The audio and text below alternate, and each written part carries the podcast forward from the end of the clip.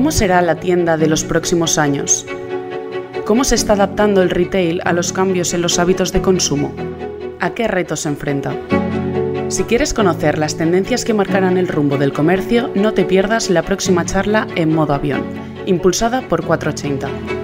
Reflexionaremos y arrojaremos luz sobre el impacto de la tecnología en el retail, en un debate abierto y distendido.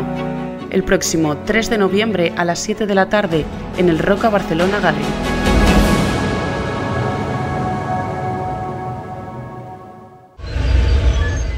Datos inoperativos. Cuidado con las macros ocultas. Cuidado con las macros ocultas. Hay que estar muy atentos a las macros ocultas.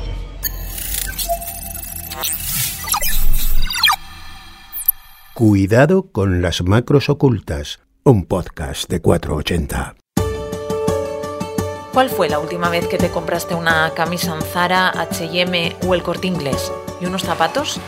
Aparte del súper, el mercado, la panadería o la pescadería, ¿qué otros comercios sueles visitar últimamente? Quizás no hace tanto y sigas comprando en un negocio físico, pero seguro y creo que no me equivoco que desde la pandemia compras más online. En estos meses hemos visto lanzarse al canal electrónico hasta pequeñas mercerías de barrio que nunca antes se hubieran planteado vender botones por internet. Hay quien incluso ha optado por cerrar su tienda física y dedicarse exclusivamente al e-commerce. ¿Te ha pasado a ti? ¿En tu negocio se han disparado las ventas online?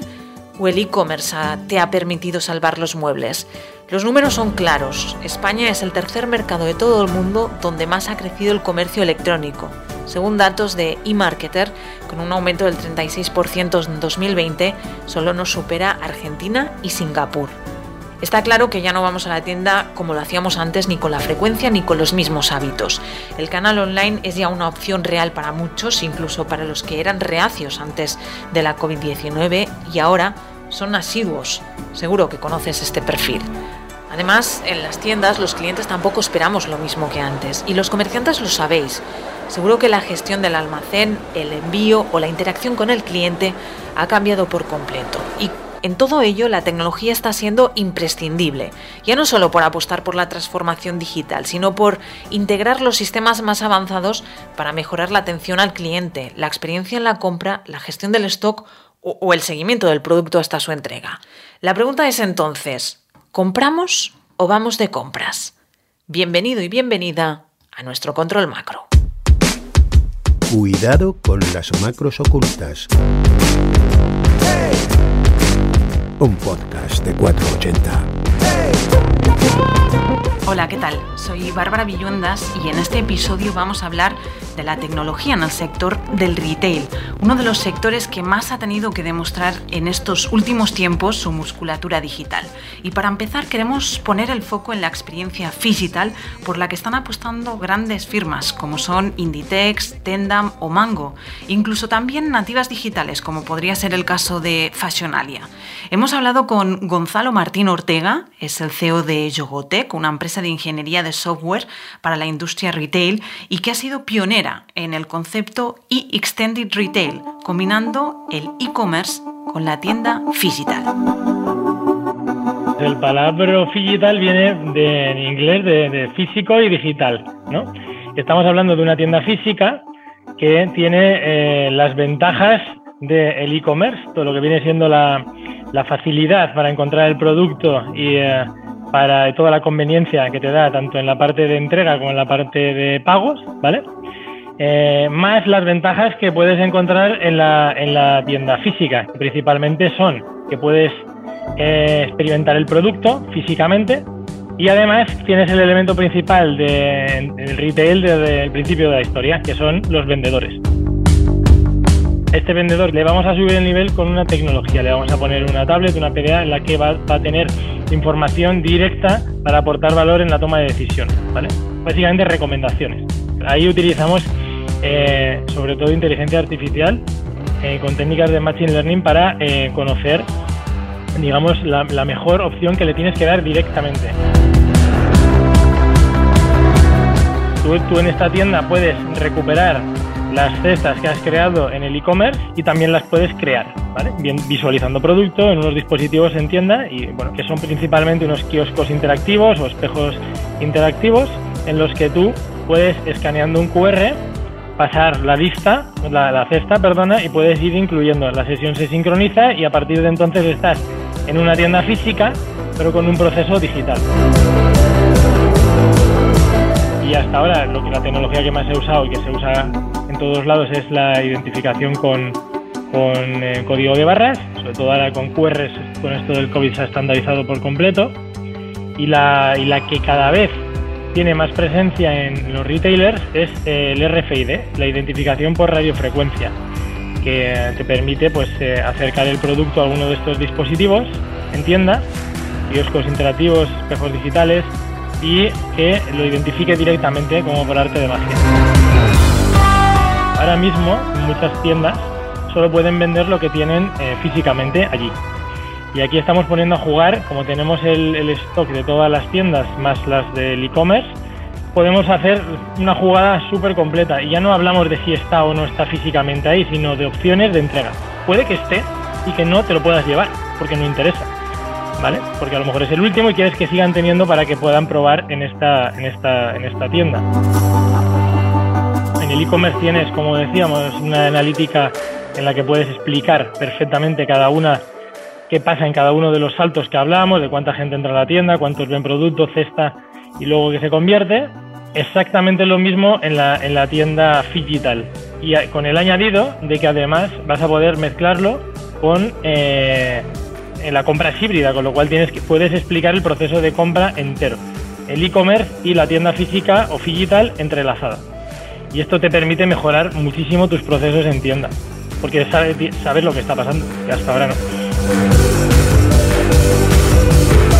Si quieres mejorar tu negocio, tienes que saber qué está pasando y tienes que ir al detalle. Y el dato, eh, obviamente, es lo que te va a permitir tomar mejores decisiones y poder ir eh, mejorando la, eficacia y la eficiencia en cada uno de estos saltos, ¿no? para que no se te escape ni una, ni una venta.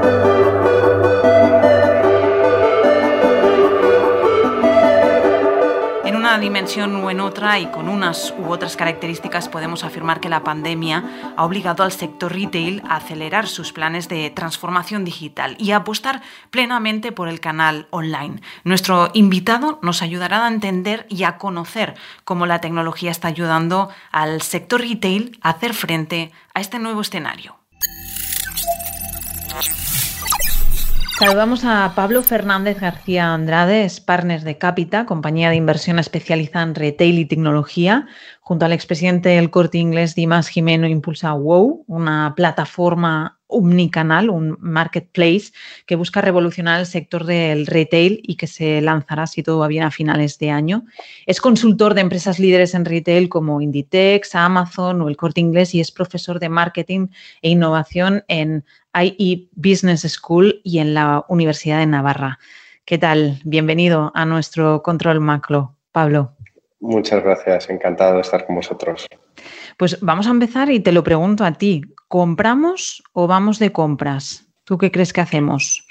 Eh, una pregunta, la verdad es que eso de hecho es una de las cosas que, el neuromarketing, una de, de, las ciencias que han estado durante muchos años intentando analizar y meterse en la mente del consumidor que más, más ha intentado profundizar, ¿no? Porque lo sabemos, hasta hace unos años se hablaba de las compras eh, racionales, las compras emocionales y hace poco ha salido a la luz varios estudios que se demuestran que somos mucho más emocionales que racionales de lo que pensamos y que detrás de una compra hay múltiples estímulos a los que nosotros eh, reaccionamos y, somos susceptibles y son palancas donde se puede tocar. Y me dices, ¿vamos de compra o compramos? La pregunta tiene trampa, tiene trampa y te diría que... Según para qué a lo mejor, ¿no? Sí, yo creo que compramos más que vamos de compras, eh, porque a nivel eh, subconsciente mm, muchas de las veces no somos no somos conscientes, ese es el subconsciente, de que estamos eh, siendo guiados por, por impulsos. Luego las, otra cosa es dejamos aparte, vamos de compras para los productos convencionales y de primera necesidad. Si, separamos primera necesidad de productos no necesarios, eh, creo, que, creo que compramos más que vamos de compras. Y en todo esto, eh, en todo este escenario que se ha dibujado tras la pandemia, eh, el comercio online ha experimentado, mm, lo dicen los números, un incremento vertiginoso, ha venido para quedarse. Eh, por lo que se está viendo ahora. Y un dato lo resumiría, el 86%, casi 9 de cada 10 consumidores ha cambiado su comportamiento a raíz del coronavirus, según un estudio de YouGo realizado en todo el mundo. Y un alto porcentaje de los ciudadanos, aproximadamente un 73%, según una encuesta de IBM, nos dicen que volverán a los centros comerciales, están volviendo eh, pero que uno de cada cinco piensa seguir eh, comprando en línea, online. ¿Cómo están convergiendo la tienda física con la online? ¿Estamos hablando ya de omnicanalidad o realmente estamos lejos aún de un escenario como este? Eh, el tema de omnicanalidad, nosotros en Capita nos gusta, eh, no, no, utilizamos el término omnicanal, creemos que quizás son términos que se han ido utilizando por intereses también incluso de las propias consultoras para para, de las empresas de servicios profesionales para ofrecer un tipo de, producto de consultoría. ¿no? A día de hoy eh, no hay canales, no, hay uno o varios, sino son todos los canales a través de los cuales una marca interactúa con sus consumidores para poder hacer las ventas. O sea, ¿qué tal está siendo la convergencia física y digital? Pues excepto algunos ejemplos, como todos sabemos, que, que son brillantes, pues como puede ser el grupo Inditex, que está trabajando en esa convergencia, eh, el resto no lo, está, no, lo está haciendo de forma efectiva. Y aquí tendríamos eh, dos formas y es donde creemos que se está produciendo un cambio de paradigma. Eh, por un lado, tenemos las empresas tradicionales que vienen del mundo físico y que han ido creciendo, creciendo, creciendo y aumentan las ventas del canal digital. El aumento se va a producir si hay datos de muchos estudios que hablan incluso de porcentajes mayores del 50%, pero nunca van a ser porcentajes totales. Con lo cual, el físico es una cosa que no se ha de olvidar. Y luego tenemos la otra paradoja y es que eh, empresas nativas digitales como Amazon están abriendo también puntos de venta físico. Entonces, te hace plantearte, ¿y, por qué marcas que están creciendo tanto en digital eh, les interesa abrir el físico si se habla del apocalipsis del retail? Pues bien, nosotros creemos que, hay varios factores. Uno de ellos es que hay clientes que nunca van a comprar eh, online. Hay clientes, no, sé, no solamente de edades mayores, sino de edades jóvenes. Es verdad que a nivel porcentual los jóvenes eh, no se producirá tanto, pero hay gente que prefiere comprar en digital. Y de hecho tú, si siempre tienes la capacidad de acceder a cualquier producto de forma física, vas a tener mayor tendencia a hacerlo de forma física, a no ser que la experiencia digital sea maravillosa como es en algunas plataformas.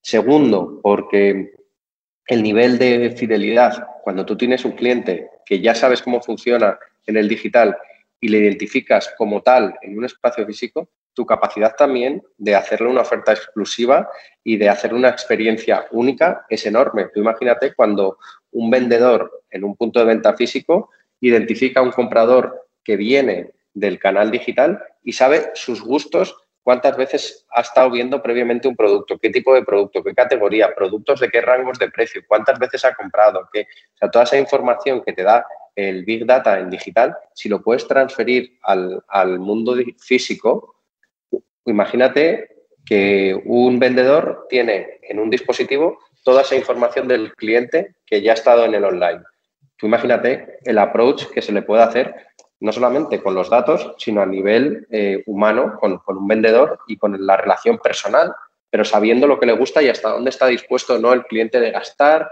incluso una financiación a medida. Es decir, si tú eres eh, un, vendedor, sabes cuál puede ser, si te ha comprado previamente en online, la, la, capacidad de pago que tiene. Y tú puedes llegar a ofrecerle, oye, pues a ti por ser eh, Pedro mm, X, eh, te voy a ofrecer esta oferta que es a ti, incluso darte un precio especial a ti de, ese, esa prenda. Con lo cual la tecnología, si la incluimos en el espacio físico, va a ser muy, muy poderosa y nunca va a desaparecer el, espacio físico como punto de venta. Ahora bien, el reto está en ofrecer una misma experiencia en el canal físico y en el digital. Porque en el comienzo de este podcast escuchábamos, por ejemplo, la experiencia de, este tipo de sistemas eh, digital, ¿no? Que sería eso, un poco la convergencia o la extensión de, lo digital en la tienda física. Tecnológicamente, ¿esto cómo se está haciendo? ¿Cómo se está haciendo? Mal. ¿Por qué? Porque se está tratando a los puntos de venta físico todavía como puntos de venta físico y el online como, como online. La única forma realmente de llegar a, a que se cree una convergencia real es tratando los puntos de venta físico como extensiones del e-commerce. Es decir, tu tienda física tiene que ser una extensión del e-commerce. El e-commerce es el que tiene que mandar. Lógicamente eso, para un negocio tradicional que el 80% de sus ventas son físicas y el 20% digital, decirle que lo, transforme, pues es muy duro y, es, y, supone un choque en la compañía muy, muy fuerte porque tienes que incorporar perfiles totalmente distintos a los que tienes en la empresa, tienes que hacer procesos totalmente diferentes a los que tienes en la empresa, arquitectura de sistemas diferente, entonces es un shock, pero eh, eh, realmente creo que es la única forma de combatir esa revolución que está suponiendo el, canal online, ¿no? Y el, físico puede ser una palanca de venta mayor que otros canales de adquisición como puede ser eh, Google, como puede ser Instagram. Un canal de venta físico a día de hoy ha de ser un canal más de adquisición del online. Este es un cambio de paradigma eh, que, es difícil de implementar. Nosotros en WOW vamos a apostar eh, fuertemente por ello. Creemos que bueno, vamos a ser el primer concepto que nace de forma digital y con una tienda física al mismo tiempo y con, esa, eh, con ese esfuerzo por crear experiencias únicas de las marcas que estén con nosotros y ofrecer productos, lanzamientos y cosas que el cliente no va a poder encontrar en el online. Al fin y al cabo, de eso se trata también la experiencia física. Ofrecer aquello que el cliente no va a poder encontrar en online. Y eso pasa pues, por la interacción humana entre vendedor y cliente, por, la experiencia que te ofrece la marca con, sus performances, ya sean con todos los sentidos, a nivel eh, visual, a nivel olfativo, a nivel táctico, táctil, que diga, a nivel, o sea, es todo aquello que no te lo puede dar en online, lo llevas al físico. Mm. En todo esto que estás explicando y, que eres consciente que no se está haciendo bien de momento, que lo están haciendo bien a lo mejor los más grandes, eh, algunos de los que hemos mencionado, pero claro, ¿qué le pasa al pequeño comercio? Aquel comerciante que nos pueda estar escuchando, aquel eh, retail eh, pequeño que, dice, ¿cómo me subo a este tsunami de transformación digital?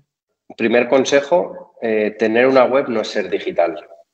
O sea, el, esfuerzo que han hecho muchos pequeños comercios por intentarse subir a esta ola digital teniendo una página web no es, no es suficiente y eso no es ser digital. Digital, como hablábamos antes, es digitalizar tu empresa. Y digitalizar tu empresa pasa por eh, digitalizar tu stock. O sea, un, un comerciante es mercancía que tiene, mercancía que vende. Y tiene una realidad física que es su ámbito de actuación, gente que pasa por la calle y que le compra su producto. ¿Qué pasa? que ahora cuando pasa esas personas por la calle, el producto que ofrece lo pueden encontrar en un formato digital. Solución para el pequeño comercio, intenta tener una realidad física sobre una realidad digital, ten tu stock actualizado y digitalizado para poderte enganchar a diferentes marketplaces a nivel local, nacional, mundial, para que tu producto pueda tener salida no solamente en el entorno físico, sino en el entorno digital. Nosotros veíamos y hemos estado pues, eh, también trabajando para intentar ayudar al pequeño comercio y vemos un proyecto que, que, podría tener sentido para ese pequeño comercio. Es una gran plataforma de integración del pequeño comercio donde todos puedan eh, dar salida a su stock de una forma integrada y que tú puedas acceder a un stock nacional donde están todos los, los pequeños comerciantes. Y si tú te quieres comprar una botella de vino de la marca X, tú te metes ahí y el que más cerca esté de tu casa, pues te lo va a enviar Mantequerías Bravo porque estás a 20 metros de tu casa y, es lo más conveniente. Pero tú a lo mejor no pasas por ahí o a lo mejor eh, una persona que vive a tres manzanas de, de, tu casa no pasa nunca por esa calle, pero cuando tú te metes a comprar esa botella de vino, lo que menos tiempo va a tardar es que te lo mande ese pequeño comerciante que tienes a 200 metros de tu casa. Entonces, para el pequeño comercio, tener una web es importante, pero lo más importante es tener una realidad digital de su modelo de negocio para poder engancharse a otras oportunidades comerciales que haya. En definitiva, sería como tener un almacén digital. Sí, eso es. O sea, esto es, esto es eh, muy sencillo. O sea, eh, tú cuando, cuando vas a reservar una habitación de un hotel o cuando eh, tú lo haces en Booking, ¿no? O en una, esas plataformas de, gestión de, ventas de habitaciones de hoteles, están integrados con, los hoteles muchas veces, de tal forma que tú, eh, si quieres reservar una o tienen un, un, número de habitaciones reservadas para Booking o Booking se integra en, el software de gestión del hotel para ir pidiéndole, oye, ¿te quedan habitaciones? ¿Puedo poner yo a disposición habitaciones que me estés dejando que te quedan libres? Pues esto es un poco lo mismo. El almacén, o sea, el stock que tú tienes, lo tienes que tener eh, eh, de, una forma permanente actualizado. Y en el momento en el que tú en la tienda física haces una venta, es, esa mercancía sale de tu stock y deja de estar disponible para, para el almacén digital que tienes. Y ese almacén digital, si está actualizado de una forma permanente, lo que puedes permitirte es eso, llevarlo a otra realidad digital con otro player. O sea, tú puedes, a lo mejor vender en Amazon, a lo mejor tú puedes vender en Amazon esos en el marketplace de Amazon, a lo mejor tú puedes vender en plataformas de, iniciativas locales, de barrios, de, que, pueden vender esos productos. Es intentar ir más allá de, tu realidad física y eso pasa por, por tener un modelo digital. Y en todo esto que estás explicando ahora mismo, y lo has mencionado antes, el dato, podemos decir, aparte de, mm, los productos, pero puede ser el dato la materia prima ¿no? del, sector retail ahora mismo. Es el centro de, la transformación digital. Sin ese dato no, no existe prácticamente esa transformación. Sí, eh, y el dato es el producto y el dato es el cliente y el dato, o sea, tú lo que tienes que, porque si no vas a jugar en desventaja competitiva. Entonces, eh, el, dato, el dato en sí no tiene valor si, de una forma desagregada. El dato tiene sentido cuando hay una inteligencia detrás que lo interpreta y lo, y lo estructura. ¿Y cómo se integra el dato en la tienda física? Porque en el e-commerce lo tenemos claro, pero en la tienda física. Es básico la identificación del cliente y ir registrando cómo se va comportando ese cliente a través de la tienda física. Es lo mismo, nosotros es intentar eh, utilizar eh, cómo funciona el marketplace, que tú entras y tú sabes, cuando entra un cliente a tu web, sabes si ha venido eh, por, por SEO, por SEM, por Instagram, por tal. Entonces esto sería, oye, este cliente ha entrado por una puerta, por la otra, viene por la calle Velázquez, viene por la calle Serrano, eh, luego, una vez dentro, eh, ¿qué productos mira? Oye, pues es que se ha parado en, el central. Y eso es gracias a dispositivos que le pones al, al, alcance al cliente. Es intentar hacer una, analogía de la, información que tú puedes obtener digital en lo físico. De hecho, muchas veces las, las grandes marcas digitales cuando van a operar en, físico se vuelven locos porque, claro, ellos están acostumbrados a poder tomar decisiones en base a métricas y métricas ingentes, porque tú sabes cuánto tiempo tarda en una página web, si ha metido el carrito a la compra o no, eh, o sea, si ha metido la compra al carrito o no, si lo ha abandonado. Y tú en físico toda esa información no la tienes. Tienes un vendedor que te puede dar toda esa información a nivel cualitativa e intentas cuantificarlo lo máximo posible. Pero no es lo mismo eso que si tú tienes dispositivos que te, que te identifican a un cliente y si tú eres capaz de que el cliente cuando entra a la tienda se identifique como eh, Pepito el de los palotes con email, tatatín y ese email tú ya lo tienes registrado por tu tienda, ahí es cuando cruzas el máximo del potencial que se puede hacer en, la convergencia físico y digital. ¿Dónde entra la ética del uso del dato? Porque esto puede crear un poco de confusión o, de, polémica, ¿no? Esto es, es muy importante este punto porque aquí hay que, hay que ser, intentar ser lo más transparente posible y yo creo que la gente, siempre y cuando eh, se utilice para beneficiar al, propio cliente, estará dispuesto a darlo. Y ese es el reto también de, las marcas de retail. Oye, a partir de ahora, darme tu email es una cosa súper valiosa. Vale, yo te lo voy a pedir, pero te voy a demostrar que lo voy a usar en tu beneficio que te voy a dar una oferta personalizada, que te voy a dar una serie de descuentos, que te voy a dar una serie de, experiencias que si no te identificas no te los voy a poder dar. Y tú vas a ser el primero que vayas a querer darme tu email porque vas a, saber los beneficios que te voy a dar a nivel operativos, a nivel técnicos, a nivel eh, de precios, a nivel eh, de acceso a comunidad. O sea, hay que trabajar mucho para que alguien se quiera identificar. En todo esto del uso del dato queremos poner el foco durante unos minutos en otra de las aplicaciones que tienen, en otra de las vertientes, y hablamos de los sistemas de precios dinámicos.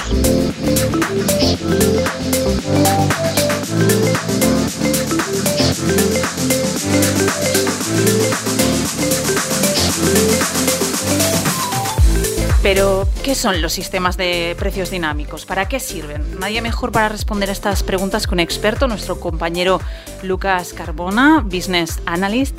¿Qué tal? Hola Bárbara, muchas gracias por la invitación. Vamos a ver qué, qué, es esto de los precios dinámicos, porque podemos tener una idea que es algo que fluctúa, pero ¿nos puedes explicar exactamente qué son? Bueno, pues podríamos decir que son sistemas que marcan eh, y fijan los precios de un producto o de un servicio en función de variables que fija el negocio. Eh, ¿Qué son variables que fija el negocio? Pues, por ejemplo, la demanda, la disponibilidad o, el canal de compra. ¿vale? Un, ejemplo así que se me ocurre muy rápido eh, serían los billetes de avión o las reservas de hoteles, que lo llevan aplicando pues, desde hace ya bastantes años y el precio varía en función de la fecha a la que queramos viajar, de la demanda eh, que haya habido fin, el, objetivo es, utilizarlo, el objetivo de utilizarlos es claro, obtener una mayor rentabilidad y, beneficio para el negocio. Em, hay casos eh, como el parque de ocio Aquarama en el que se han incrementado hasta un 50% la facturación gracias a la implantación de, estos sistemas. ¿Y cómo se hace? ¿Qué, tipo de tecnología hay detrás de estos sistemas de lo que nos has comentado? Bueno, pues son eh, algoritmos basados en Big Data y Machine Learning, es decir, aprendizaje automático, que suelen cruzar los, diferentes datos y que permiten fijar estos precios en función de, las variables que comentabas antes que, establece el negocio. Eh, Uber, por ejemplo, dispone de la tarifa dinámica que establece eh, unos u otros precios en una zona determinada a través de, la aplicación del móvil y que se basa pues, en, la demanda de pasajeros, en, eh, esta serie de factores, eh, pero también en las inclemencias meteorológicas o en eventos masivos como un concierto o un partido de fútbol. Pues todo esto se mete en la coctelera del, algoritmo y nos da un precio específico en, cada momento. Has mencionado los billetes de avión, los hoteles, este último caso, las empresas de transporte con conductor. ¿Y, en qué otros sectores eh, se podría aplicar?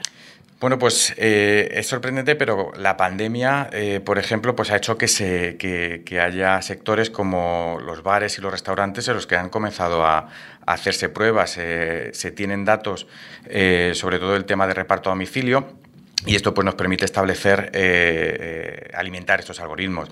Eh, de hecho, yo leí hace, hace no mucho en un artículo en El Economista que se bajaba, por ejemplo, el precio de un producto para que no hubiera stock al final del día o se potenciaban platos que no necesitan tanta preparación. Y en el sector retail, que, que es el foco de nuestro episodio de cuidado con las macros ocultas, ¿podría tener recorrido o tiene recorrido? Pues, a ver, todos conocemos el gran gigante del comercio electrónico, eh, Amazon, que es un claro ejemplo de fijación de precios dinámicos en, cuestión de minutos, ¿no? Eh, pero en el mercado existen plataformas SaaS, esto es software as a service, ¿no? que no tienes que instalar nada, que, está todo ya listo para que lo utilices. pues existen plataformas SaaS de, de, precios dinámicos que están diseñadas específicamente para el sector retail, tanto para tiendas físicas como para el e-commerce. Esto lo que hace es que a través del procesamiento de datos pues, se utilizan técnicas de, aprendizaje profundo, deep learning, eh, y se predice y se reacciona a los cambios del mercado. Eh, tendríamos que ver si, todos los cambios que ha traído la pandemia en este sector eh, propician la integración de estos sistemas o solamente se produce en el e-learning y bueno, pues en este, en este punto estamos. Pues muchas gracias Lucas, esperamos volver a, escucharte pronto por nuestro control macro. Muchísimas gracias y un placer estar eh, compartir este tiempo con vosotros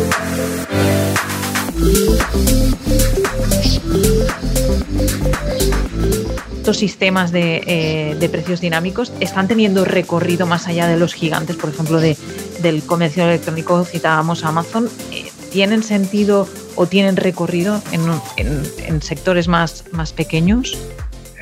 Tienen, lo único que evidentemente cuanto más data tengas, más eh, certero va a ser el, algoritmo y en comercios pequeños, pues quizás el coste de implementarlo y el tiempo que te va a llevar a alimentar ese algoritmo para que te dé información va a ser complejo. No obstante, siempre va a haber soluciones a las que te puedes añadir, te puedes sumar y, puedas trabajar también sobre y hacer inferencias estadísticas sobre tus categorías, sobre mm, eh, empresas como las tuyas, etcétera, ¿no? Pero evidentemente hay que luchar por, trabajar sobre eso porque es, es meter inteligencia a, a, tu modelo de negocio y eso siempre va a ser, siempre va a ser útil. Lo que no es útil es cuando haces una inversión muy grande para un proyecto que no puede permitirse eso y que además luego no le va a sacar tanto partido, ¿no? tanto beneficio. La tecnología, siempre que, sea eh, aplicable para problemas o para mejorar, es, es, útil, pero muchas veces vemos como implementaciones tecnológicas desfasadas, porque no tienen sentido, hacen y perjudican mucho el desarrollo de una compañía. Mm, porque eh, esa es una de las cuestiones que creo que tanto a ti como a Dimas que menos os, he escuchado en algunas intervenciones, eh, que hay que abrazar la tecnología, pero abrazarla bien, ¿no? Y, elegir bien qué tipo de tecnologías están abrazando. Ahora comentabas el, Big Data, has introducido el tema inteligente. Eh, ¿Cómo están ayudando estas tecnologías a, a los negocios, al sector retail? Esta hiperpersonalización cada vez eh, más exigente por parte del cliente, se está consiguiendo a través de este tipo de tecnologías. ¿Qué otras tecnologías se están abrazando?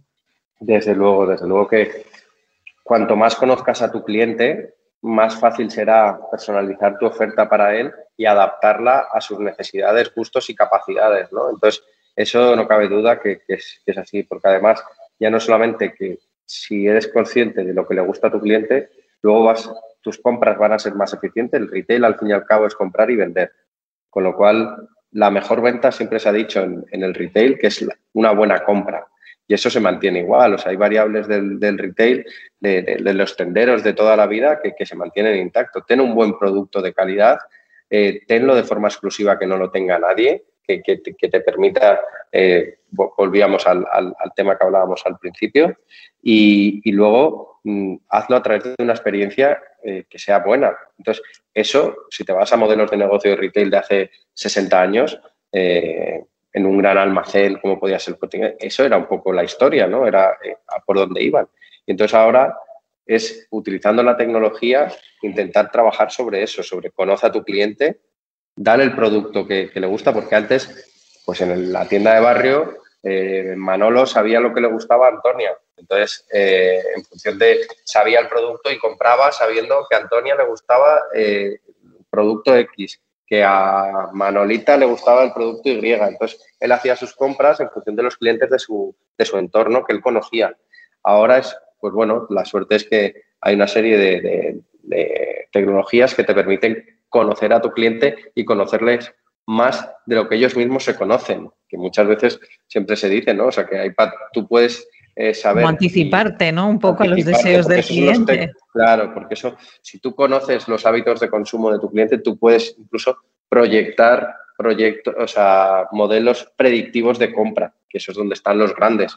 Entonces, es decir, anticipan eh, demanda y son capaces de poner, como hace Amazon Prime, determinados productos en el centro de las ciudades porque saben que se van a consumir tanto, tanto y tanto y tienen unos modelos predictivos en función a, a un análisis. Para eso es verdad que hace falta pues, tener un volumen de información eh, un poco más grande. Pero bueno, siempre hay formas también de, sumarte a la tecnología en el punto en el que está cada empresa. Lo importante es buscar también soluciones que sean útiles, que sean eh, viables y que sean sostenibles.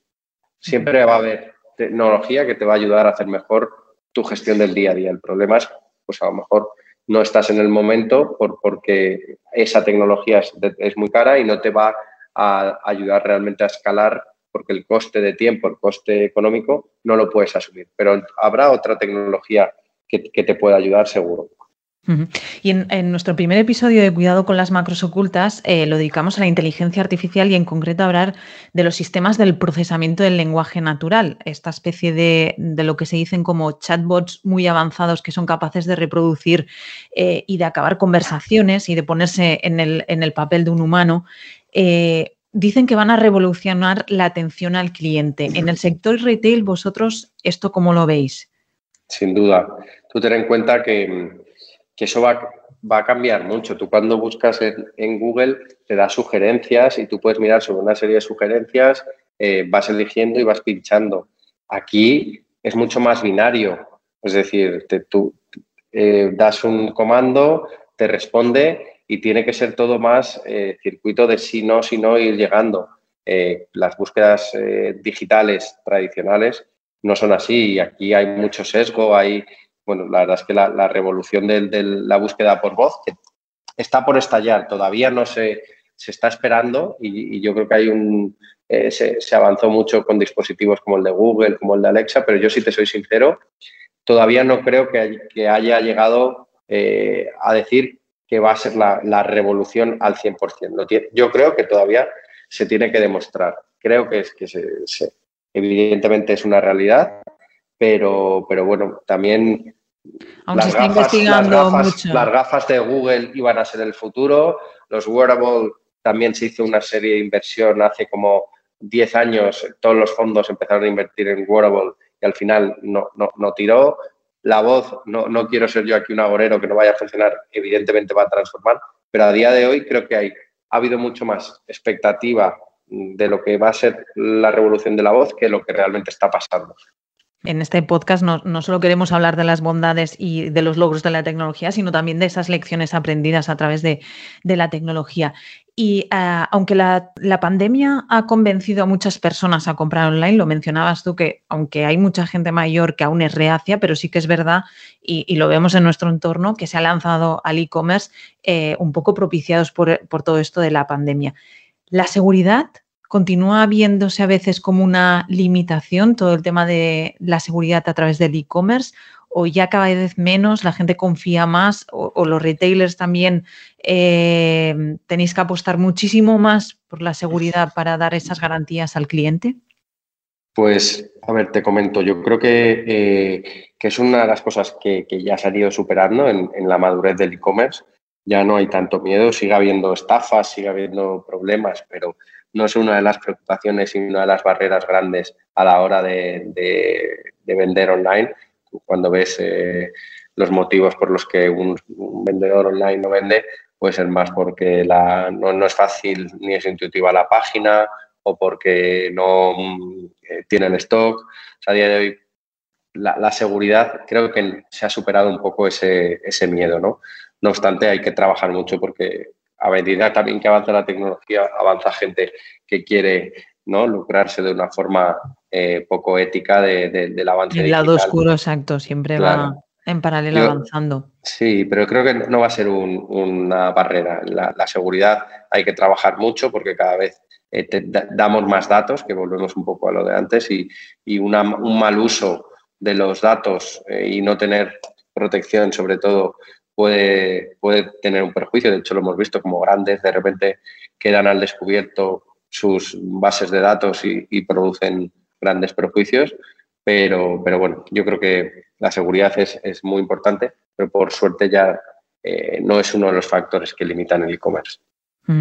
Hemos estado hablando de tecnología, tendencias, innovación, de servicios, todo muy destinado a mejorar la experiencia eh, del cliente, también a la gestión de almacén, de stock. Pero, ¿qué pasa con las personas trabajadoras? Muchas pueden ver la tecnología como, como en lugar de una oportunidad, una amenaza, ¿no? ¿Qué, pasa en esta parte de, del sector retail? Hmm. Es verdad que el sector, ahí hay esa discusión, ¿no? De si pones un, eh, un cajero de toda la vida que, pasa el producto o, pones cajeros eh, automáticos, ¿no? De autoservicio que tú puedes. Entonces eso pierde, da pérdidas de puestos de trabajo. Bueno, mm, yo creo que eh, las máquinas nunca van a hacer todo el trabajo. Es importante que la experiencia sea en, el punto de venta eh, lo mejor posible. Eh, es cierto que hay un, perfil de personal, no, digamos, sin un grado de cualificación académica muy alta que estaba a lo mejor desarrollando determinadas actividades que son las que más se pueden eh, ver perjudicadas. Pero, pero yo creo que también ese es uno de los retos de, las empresas del retail, ver cómo se hace una transformación de, de estos empleados hacia el futuro.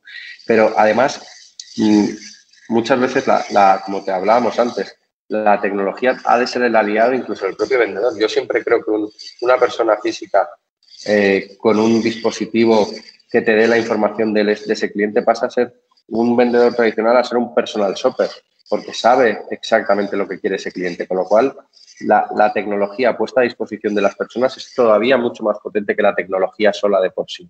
Y ya para acabar y haciendo una apelación directa al nombre de nuestro podcast, eh, te preguntaría por tu macro oculta. ¿Cuál sería la advertencia tecnológica, en este caso al sector retail? A alguien que nos pueda estar escuchando y le digas, pues mira, eh, mi macro oculta es esta.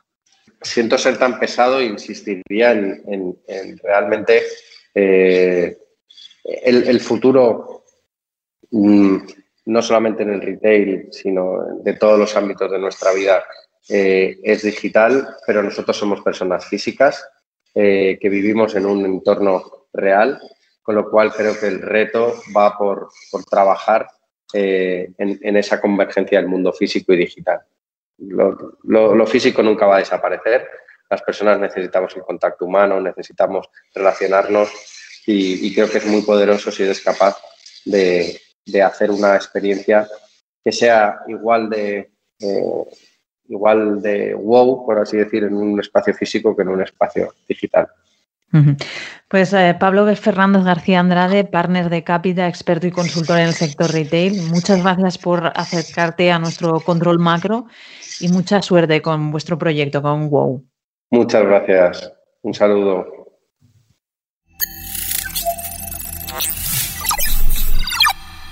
Hasta aquí nuestro segundo episodio de Cuidado con las macros ocultas, un podcast mensual grabado en el Laboratorio de Ciencias de la Comunicación de la Universidad Jaume I de Castelló.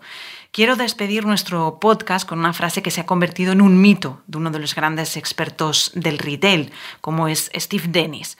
Es una frase con la que tituló un artículo para la revista Forbes y la frase es el retail no está muerto, el retail aburrido sí. Es una frase de 2018, pero que sigue siendo plenamente válida, quizás más que nunca. Esperemos que este también haya sido el lema de nuestro podcast y que en estos minutos no te hayas aburrido y hayas aprendido tanto como nosotros. Te recuerdo que en la página web cuidado con las macrosocultas.com encontrarás las notas del podcast con todas las referencias, menciones interesantes y noticias de este episodio. Si te ha gustado, además compártelo, síguenos y suscríbete a él en todos nuestros canales Spotify, Apple Podcast, Google Podcast o iVoox. Así seguro que no te pierdas ninguno de los próximos episodios. Mientras, ya sabes, cuidado con las macros ocultas. Datos inoperativos. Cuidado con las macros ocultas. Cuidado con las macros ocultas. Hay que estar muy atentos a las macros ocultas.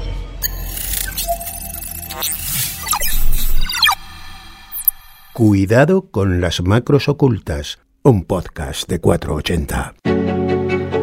¿Cómo será la tienda de los próximos años? ¿Cómo se está adaptando el retail a los cambios en los hábitos de consumo?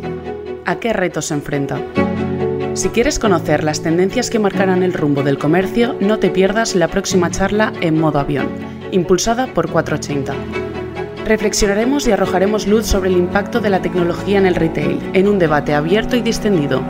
El próximo 3 de noviembre a las 7 de la tarde en el Roca Barcelona Gallery.